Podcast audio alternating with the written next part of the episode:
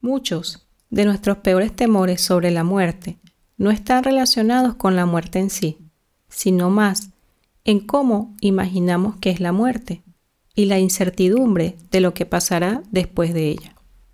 De eso hablaremos en nuestro programa de hoy titulado Aún tengo miedo de morir.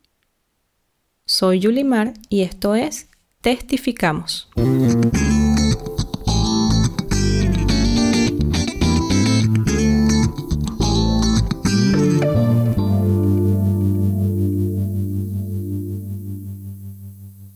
Me gustaría comenzar compartiendo este pensamiento de un personaje de principios de la historia del siglo I. Aquel hombre dijo, pues para mí vivir significa vivir para Cristo y morir es aún mejor. Otros han pronunciado frases que quizás por tristeza o por desamor expresan que quieren morirse o dejar este mundo. Entonces, ¿En qué se diferencian el primer pensamiento de estas últimas frases? La gran diferencia está en la seguridad de lo que les esperaba al acabarse esta vida. Les quiero hacer una pregunta. ¿Por qué tantos mártires de la iglesia cristiana murieron cantando? Aún muchos fueron encontrados con una sonrisa en sus bocas. ¿Por qué otros decidieron hablar sobre la esperanza eterna en lugares en donde podían perder su vida? Ellos estaban plenamente convencidos de que el mensaje que predicaban era verdad y que su mayor recompensa les esperaba luego de esta vida. Dios ha puesto eternidad en el corazón de los hombres, pues Él es eterno y tanto él como sus hijos compartirán una eternidad juntos. Esta es la esperanza. La muerte no debe ser un motivo de temor, pues estaremos viviendo el propósito final de vivir una eternidad sin llanto ni sufrimiento, para todos aquellos que han sido adoptados por Dios como hijos suyos. Y si vivimos, para el Señor vivimos, y si morimos, para el Señor morimos. Así pues, sea que vivamos o que muramos, del Señor somos. Este es el mejor regalo. Por eso Pablo, el apóstol, escribió esta frase.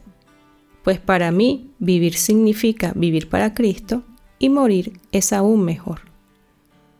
Y continúa diciendo, pero si vivo, puedo realizar más labor fructífera para Cristo así que realmente no sé qué es mejor. Estoy dividido entre dos deseos. Quisiera partir y estar con Cristo, lo cual sería mucho mejor para mí, pero por el bien de ustedes es mejor que siga viviendo. Pablo logró identificar el propósito final por el cual aún estaba vivo. Este era cumplir los propósitos de Dios en esta tierra, y esto nos describe una realidad espiritual aún más profunda. Y es que los propósitos de Dios serán cumplidos. Así que si estamos alineados con sus pensamientos y propósitos, no moriremos hasta que sean cumplidos esos planes por los cuales aún seguimos aquí en la tierra. Me encanta un predicador que conozco que lo resume en una frase sencilla. Somos inmortales hasta que cumplamos el cometido de Dios. Pero sigamos enfocándonos en la promesa del porvenir. ¿Recuerdan cómo en el programa anterior hablamos de que el miedo está basado en lo que imaginamos que va a suceder en el porvenir, en el futuro?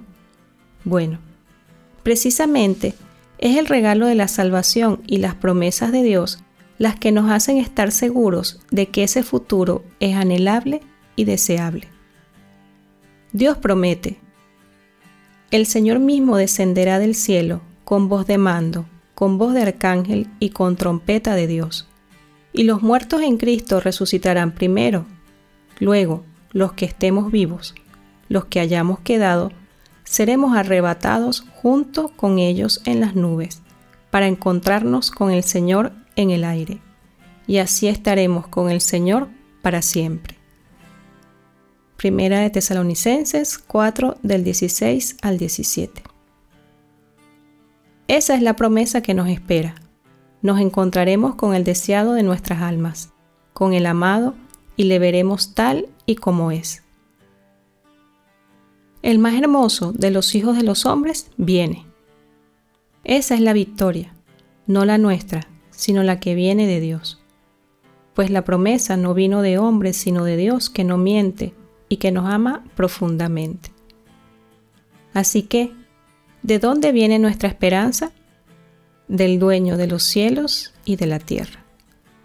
Por lo tanto, no hay espacio para el miedo a la muerte, para aquellos que han depositado su fe en el que ha vencido la muerte, para el que se le ha entregado todo lo que hay bajo los cielos y la tierra, para ser puesto a sus pies.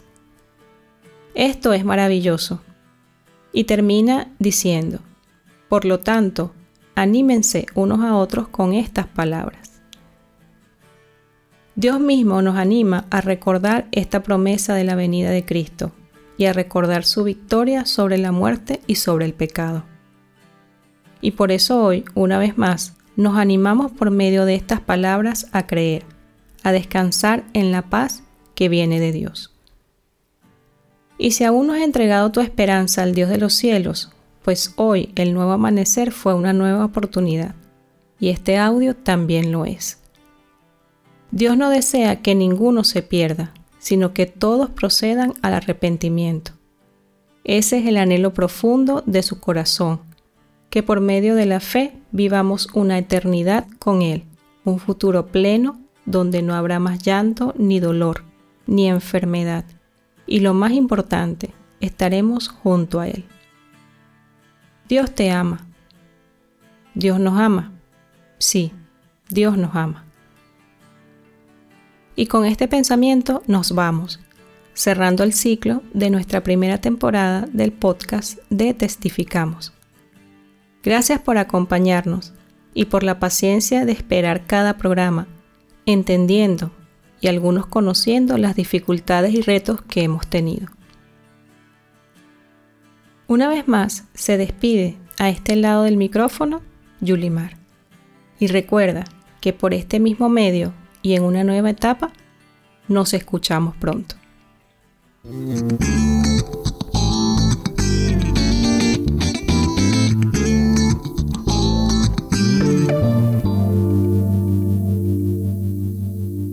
Recuerda que hay personas que necesitan urgentemente escuchar este mensaje, así que te animamos a compartirlo y a seguir las actividades que hacemos fuera de este espacio de arroba testificamos y en testificamos.com.